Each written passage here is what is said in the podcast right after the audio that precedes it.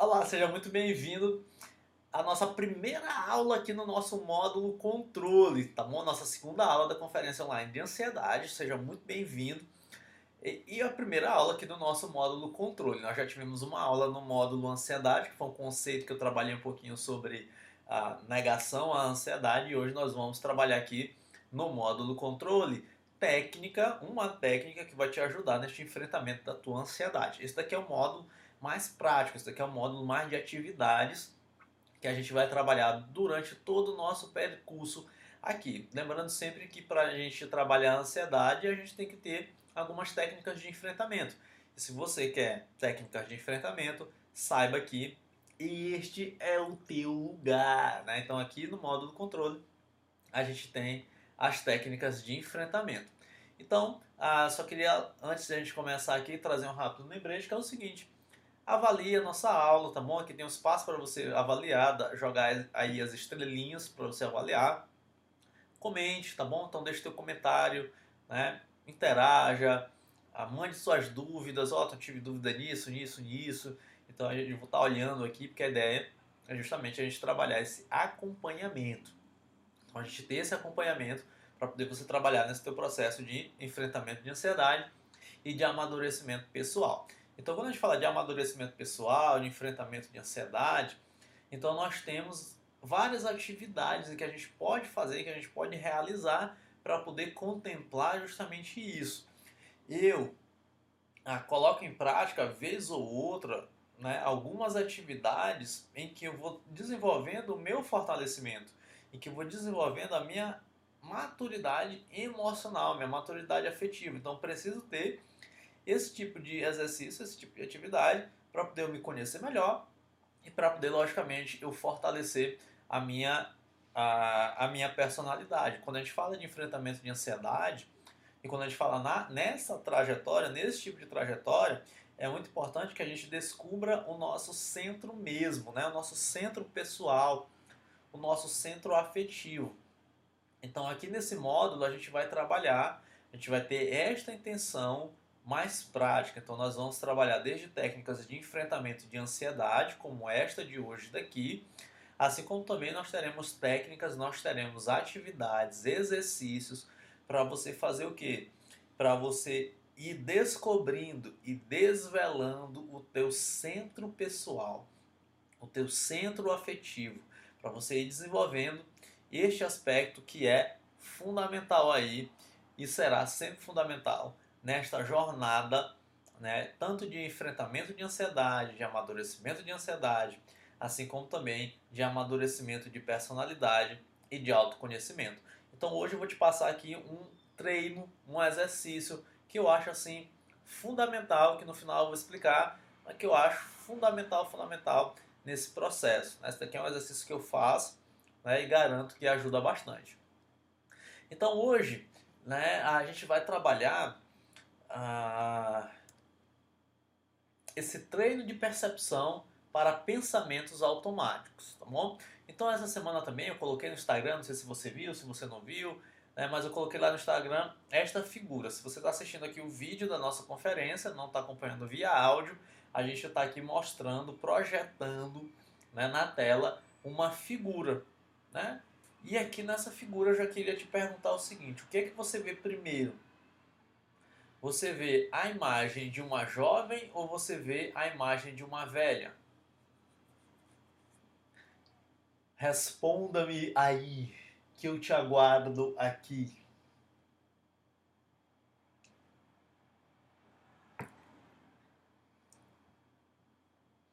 Então você vê o que? A jovem ou você vê a velha? Então, alguns pesquisadores, alguns psicólogos foram tentar investigar assim, se tinha alguma razão emocional, psicológica por trás de uma identificação primeira, seja da jovem ou seja da velha. E aí foram pesquisando e chegaram à seguinte conclusão: olha, você vai ter mais facilidade de identificar o rosto que se aproxima da tua idade. Então, se tu é jovem, então tu vai ter a, a facilidade em identificar o rosto da jovem. Se você é uma pessoa já com mais idade, então você vai ter mais facilidade em identificar aquele rosto, aquela face que se aproxima da tua faixa etária. né? ou seja, a pessoa velha que está aí na, na pintura, que está aí na imagem. Então o que, que acontece? Muita gente consegue identificar só uma, né? muita gente não consegue identificar as duas. Eu, por exemplo, a primeira vez que eu me deparei com essa figura, eu identifiquei logo o rosto da velha. Né? Não sei se a minha cabeça é de velho, mas isso há uns 10 anos atrás, assim que eu me deparei a primeira vez com essa figura, eu identifiquei logo a imagem da velha. Não sei porquê. Né? Assim, meio. Uma característica assim, meio que de, de bruxa, assim, da, dos desenhos da Disney. E aí, na hora que eu bati o olhar, eu me identifiquei logo. E eu tive dificuldade de identificar o rosto da, da jovem. Mas uma vez visto, a gente não consegue deixar de olhar. Então agora eu vou tirar a tua virgindade. Otton, tu vai tirar minha virgindade? Eu vou tirar a tua virgindade de olhar, tá bom? Ah, se tu teve dificuldade em olhar as duas, a jovem e a velha, então aí agora eu vou tirar a tua virgindade aí, tá bom? Ó, eu não consegui olhar, não consegui olhar e tal. Eu consegui olhar só uma. Eu sou doido, né? Geralmente me perguntam isso. Eu consegui identificar só uma. Isso significa dizer que eu sou doido? Qual é o meu nível de loucura porque eu só consegui identificar jovem? Fala assim, ó, se tu conseguir identificar jovem, tu é moderadamente doido. né? Mas ah, o que, que acontece? Eu, eu vou treinar o teu olhar agora para uma percepção em que você vai conseguir olhar tanto a jovem quanto a velha. Então eu desenhei aqui para você, cadê? Opa, desenhei aqui para você direitinho tanto as características que vão diferenciar um olhar direcionado para jovem e um olhar direcionado para velha. Então assim, um marco inicial é que você vai perceber se você conseguiu identificar logo a jovem, é que o queixo da jovem vai ser a ponta, vai ser a ponta do nariz da velha. Então o queixo da jovem é a ponta do nariz da velha. Então isso daqui é uma característica assim que na hora que você consegue identificar isso, você já consegue marcar muita coisa. A velha é como se tivesse de perfil, né? Então ela tem um perfil e é como se o close estivesse mais próximo dela. Então por isso que a ponta do queixo da jovem é na verdade a ponta do nariz da velha. O colar da jovem é o que? É a boca da velha. E a orelha da jovem, a jovem está meio que olhando assim quase que para trás, então a orelha da jovem é o que? É o olho da velha. Consegue perceber? Então agora você já consegue, voltando para cá, então agora você já consegue identificar, eu tenho certeza, tanto a jovem quanto a velha. Eu desenhei, eu tirei tua virgindade de olhar e agora você consegue contemplar as duas figuras. Não é verdade? Se tu não conseguiu olhar as duas figuras, tu é doido. não, tô brincando, calma, calma, calma. Se tu não conseguiu olhar, coloca aqui nos comentários para poder a gente te ajudar nessa identificação. Beleza? Então olha só, vamos em frente. Aqui, qual é a primeira figura que você consegue olhar?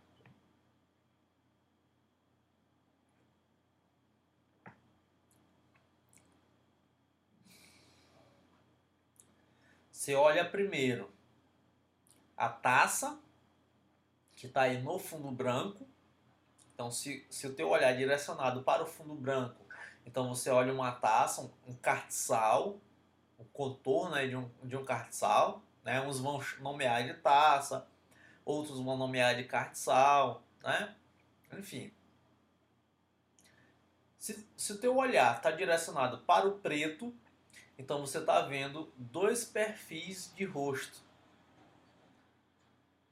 Um rosto de frente para o outro, não é verdade? Consegue olhar ali o contorno, nariz, boca, beleza? Então aqui a gente tem duas figuras também essa ilusão de ótica. Vamos em frente. Aqui, o que, é que você consegue perceber? O que, é que você vê primeiro?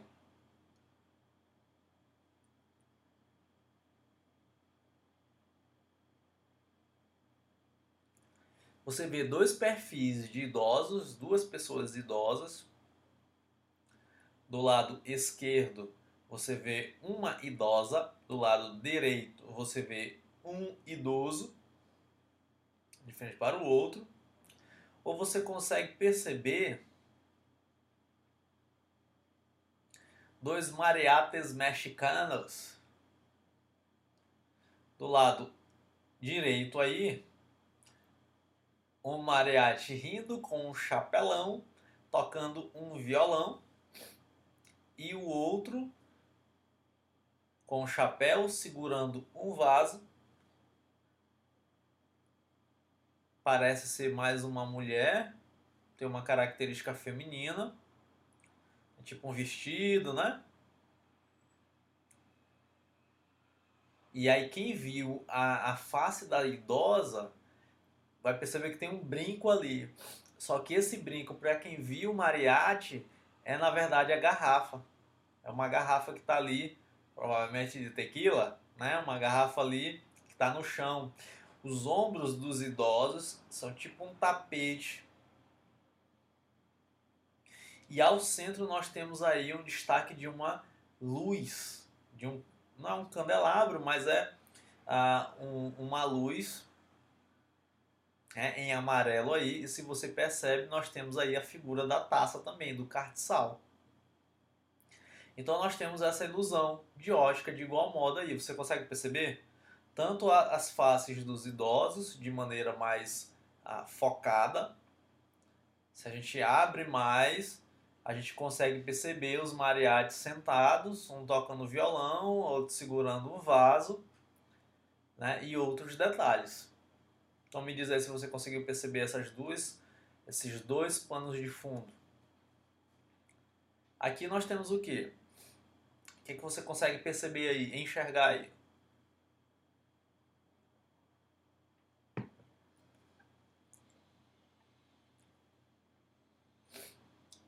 Ah, ó, então consigo enxergar que tem um casal à beira ali de, de uma margem, tipo de um lago.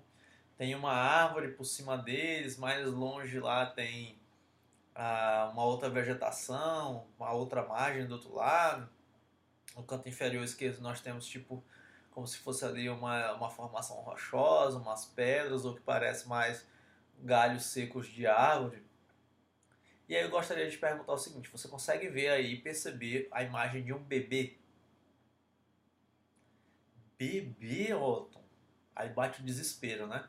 Tem gente que nunca consegue ver esse bebê aí. Meu Deus, onde é que tem um bebê aí?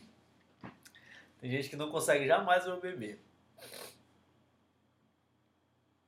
Consegue ver aí? Consegue perceber o bebê? O bebê ele está central na foto. E o que, que acontece? A margem inferior, a borda inferior, limite entre a água do lago e a borda e a margem é como se fosse as costas do bebê. O bebê está como se fosse deitadinho, né? Ah, com as costas ao chão e o chão é o que? O limite do chão é a margem do lago da água com a terra. Então são as costas do bebê. Então tá assim, ó, como se fosse um, um semicírculo, um arco ali formando esse limite. E aí nós temos deste lado aqui, né, nós temos a árvore, né, enquanto este contorno superior. Então a árvore contorna superior. Então no canto, no canto superior esquerdo, nós temos ali o contorno, o contorno da, da face do bebê. E aí ele está com os dois bracinhos assim. Aí tem um galho mais, mais grosso, mais largo, no centro, né? como se fosse ali a barriguinha, e os pezinhos aqui direcionados no canto superior direito. Diz aí se você consegue ver o bebê. Se você não consegue ver o bebê, já era. E aqui nós temos o que? Aqui quantos cavalos você consegue perceber nesta imagem? Me diga aí. Nós temos aqui sete cavalos. Sete cavalos, ó. Sete cavalos. Nós temos o que é em forma, vamos dizer assim, animal mesmo e nós temos um cavalo na onda, nós temos ah, um cavalo com a face, com o focinho para baixo no mato direito, no mato esquerdo, nós temos ali um busto e também o fuso do cavalo, nós temos ali no mato em cima também o cavalo inclinado para baixo, nós temos outro cavalo ali, a nuvem também, certo? Nós temos aí sete cavalos pintados nesta imagem, nesta imagem. Então o que, que acontece? Quando você ah, consegue ver aquilo que eu fui descrevendo, então você jamais vai conseguir desver. Uma vez vista a imagem, jamais a mesma poderá ser desvista. Né? É a lógica, depois que abre-se a tua percepção, essa percepção ela dificilmente retorna ao que era antes. Né? Então a percepção de cada figura tende a ser estável, ou seja, você tende a focar em uma figura, né? ou num detalhe mais amplo, ou num detalhe mais fechado, mas você tende a ter uma estabilidade ali, até que você se atenta para diferentes regiões ou contornos e aí tua percepção ela vai como se fosse ampliando. Você vai conseguir, você vai conseguindo perceber ali ah, outras ah, outras outros elementos na imagem e aí você vai contemplando ali a imagem de maneira mais detalhada, de maneira mais bem vista, de maneira mais contemplativa. Então você vai conseguindo ali abrir a tua percepção para aquilo. Agora o que, que acontece? Ah, quando a gente está falando de crise de ansiedade, tu pode estar tá perguntando, Otto, mas o que, que isso aí tem a ver com ansiedade?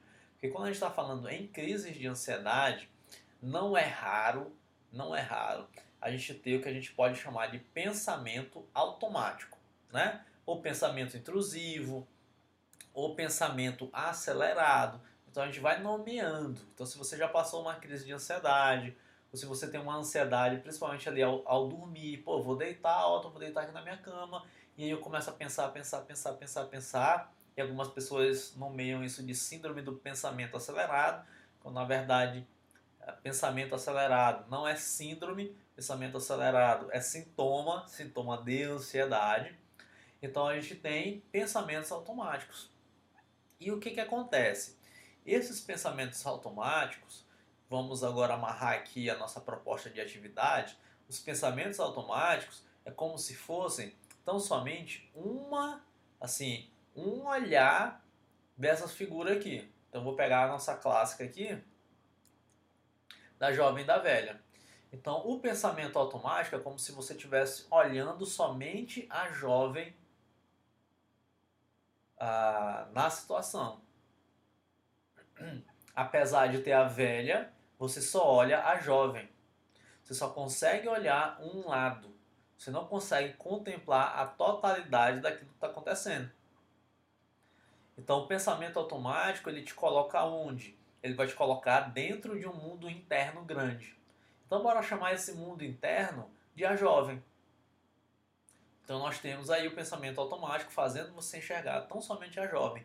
E você cega para a velha, você não consegue ver a velha, você nem sabe que a velha está aí. Você não percebe que a velha está aí. Está presente, também faz parte ah, da composição da tela, da composição da imagem. Você não faz, você não faz nem noção de que está aí. Não consegue enxergar. Por quê? Porque o teu olhar está tão focado ou está tão limitado à jovem que você não percebe a velha. A velha passa batida. Então os pensamentos automáticos, eles são o que? Eles são essa, essa característica de nos colocar apenas com uma percepção em um elemento. Que elemento é esse? Geralmente um elemento interno, geralmente um elemento catastrófico, de medo, de insegurança, de vulnerabilidade. Geralmente é isso que os pensamentos automáticos fazem. Então o que, que acontece? Os pensamentos automáticos surgem de forma rápida e espontânea. Já era aparece ali de maneira rápida, espontânea, na fronteira da consciência. Ali é meio que consciente, inconsciente, subconsciente apareceu. Pá, já era. Aparece, eu gosto de dizer muito que o pensamento automático é como ah, um anúncio no YouTube. Né? Então tu vai clicar num vídeo lá e de repente aparece um anúncio. Pá, tá lá o um anúncio. Beleza? E aí você escolhe o que fazer com esse anúncio. Tu assiste o anúncio até o final ou se tu pula o anúncio. Ah, então, os pensamentos automáticos eles estão presentes no cotidiano de qualquer indivíduo. Então, pensamentos automáticos são cognições breves, espontâneas, de, um, de modo que o indivíduo perceba mais facilmente a emoção, olha só como isso aqui é importante, relacionada ao pensamento do que o conteúdo do pensamento em si.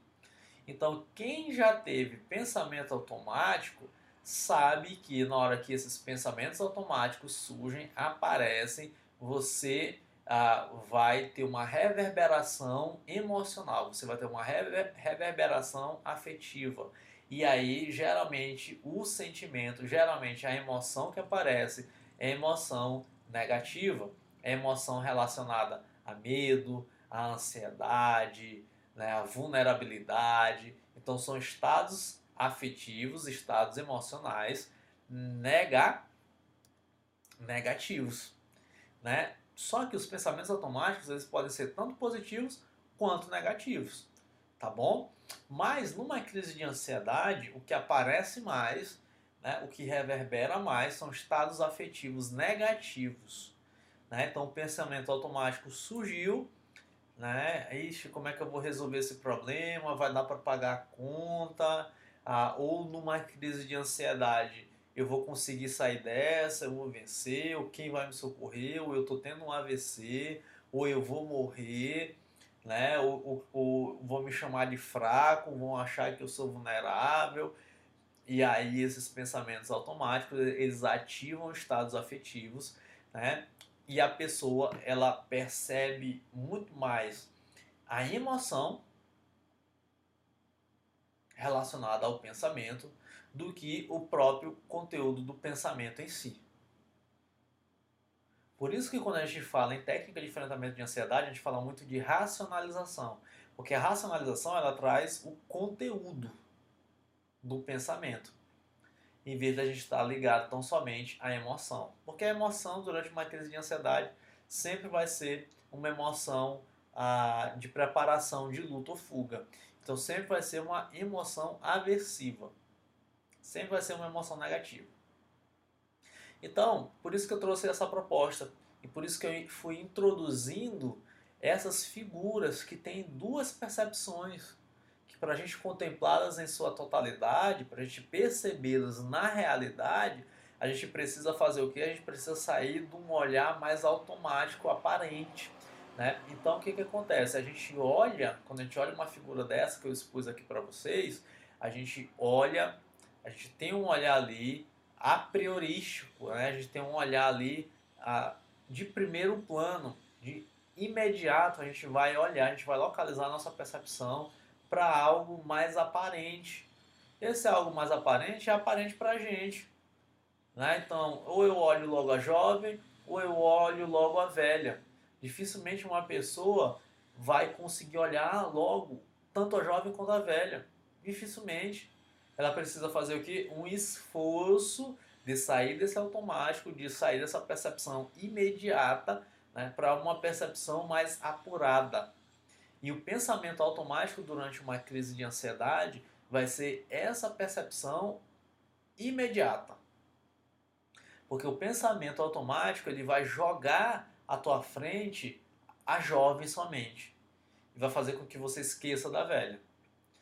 E lembra que eu estou chamando de jovem o pensamento negativo, a sensação negativa de medo, de morte, de vulnerabilidade, de fraqueza, de que vai passar mal, de que vai ter um AVC, de que vai ter um ataque cardíaco. Então é isso que aparece logo de maneira aparente durante uma crise de ansiedade. E aí, para você perceber a velha, a gente vai precisar forçar a nossa percepção, agudizar a nossa percepção. Então aí vem a nossa atividade. Né? Então você só conseguiu perceber ou a jovem ou a velha, né? depois que eu fui narrando, depois que eu fui dizendo, olha, tem um outro elemento aqui presente. Olha, além da taça, tem duas faces aí, você consegue perceber um rosto de frente para o outro, você consegue perceber isso? Então, no momento em que eu fui narrando, você foi aperfeiçoando, você foi afinando a tua percepção para a realidade total, para a realidade mesma, e você foi saindo do automático. Então a gente pega este princípio, né, e os pensamentos automáticos, tá, para poder a gente começar a aplicar um enfrentamento numa crise de ansiedade, ou vamos dizer assim, numa pré-ansiedade. Tá ali deitado, querendo dormir, e aí tem muito pensamento, tem muito pensamento, o teu mundo interno está muito cheio, e você está tendo apenas uma, uma percepção sobre uma situação. Né? Você está tendo apenas ali uh, um olhar sobre a realidade, e você está esquecendo de contemplar, você está esquecendo de olhar a outros elementos que estão ali na realidade. Então, para um exercício rápido aqui que você pode fazer, é o seguinte, né? Feche os olhos. Né? Nesse exato momento. Você pode até fazer isso. Se você tiver, se não tiver dentro, pode até estar dentro do busão, dirigindo, tomara que não, né? Mas se você estiver se locomovendo, se você estiver sentado aí assistindo a nossa, a nossa aula de hoje, ouvindo, né? então feche os olhos. Né? Então vamos fazer aqui um exercício rápido. Né? Feche os olhos. E tente perceber todos os ruídos que estão ao teu redor. Se você tiver com fone de ouvido, tira um pouquinho o fone e de repente tenta perceber todos os ruídos que estão ao teu redor. Que às vezes eles poderiam até estar aí presentes, mas você não os estava percebendo.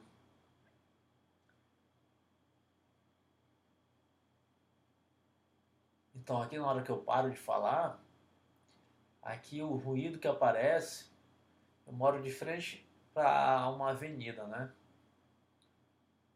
Às vezes tem ali um barulho de moto passando, de carro passando, de veículo passando aqui na avenida. Mas atualmente, agora, neste exato momento, eu tenho o barulho do ar-condicionado. E está localizado aonde? Será que eu consigo perceber Onde é que, de onde esse barulho está vindo geograficamente? Ele está vindo aqui do meu lado esquerdo, de cima. Estou percebendo.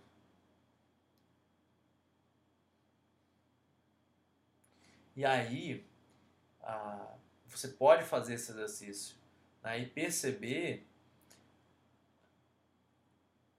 os ruídos estão ao teu redor. Mas principalmente, o segundo ponto agora é trazer estes ruídos que estão ao teu redor para a tua percepção. Assim como a gente trouxe, se você viu na figura da jovem e da velha, se você viu primeiro a jovem, a gente vai fazer um exercício de trazer a velha à percepção. Se você viu a velha, você vai fazer um exercício de trazer a jovem à percepção. Entende? Então é uma busca, é um resgate de percepção. Então esse exercício ele promove a percepção da realidade, protegendo assim você contra uma fuga ao mundo dos pensamentos. Então na hora que você faz esse simples exercício, uma hora ou outra faça ele principalmente quando você estiver ali um pouco ansioso ou durante uma crise de ansiedade. Então você vai fazer o quê? Você vai parar. Você vai falar assim: opa, o que, que é imediato? Os pensamentos. Que é minha jovem aqui? Os pensamentos. Quais são esses pensamentos aqui? Vulnerabilidade, medo, fracasso, medo de morte, medo de doença esses são os automáticos. Então, o que, é que eu posso trazer à minha percepção para que eu consiga ter uma percepção mais afinada da realidade mesma? Então, o que, que eu posso fazer? Então, deixa eu parar bem aqui, deixa eu observar. E aí você pode fazer esse simples exercício do ruído. Então, ali na hora que o pensamento estiver muito acelerado, deixa eu tentar captar o ruído que está ao meu redor. O ruído.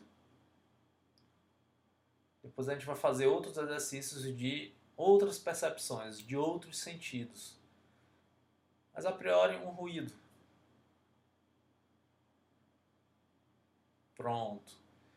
E aí eu vou, ó, vou esvaziando os pensamentos e vou ampliando a minha contemplação e o meu olhar da realidade mesmo. Isso faz o quê? Isso me tira do mundo dos pensamentos. Então este exercício faz você recuar do mundo do pensado para o mundo do percebido.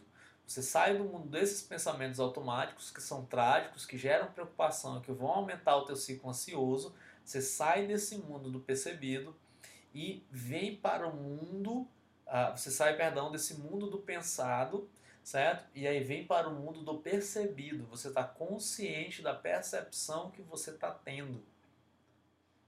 E aí do mundo do percebido você vem para o mundo da consciência da presença. Aí você se presentifica no momento presente.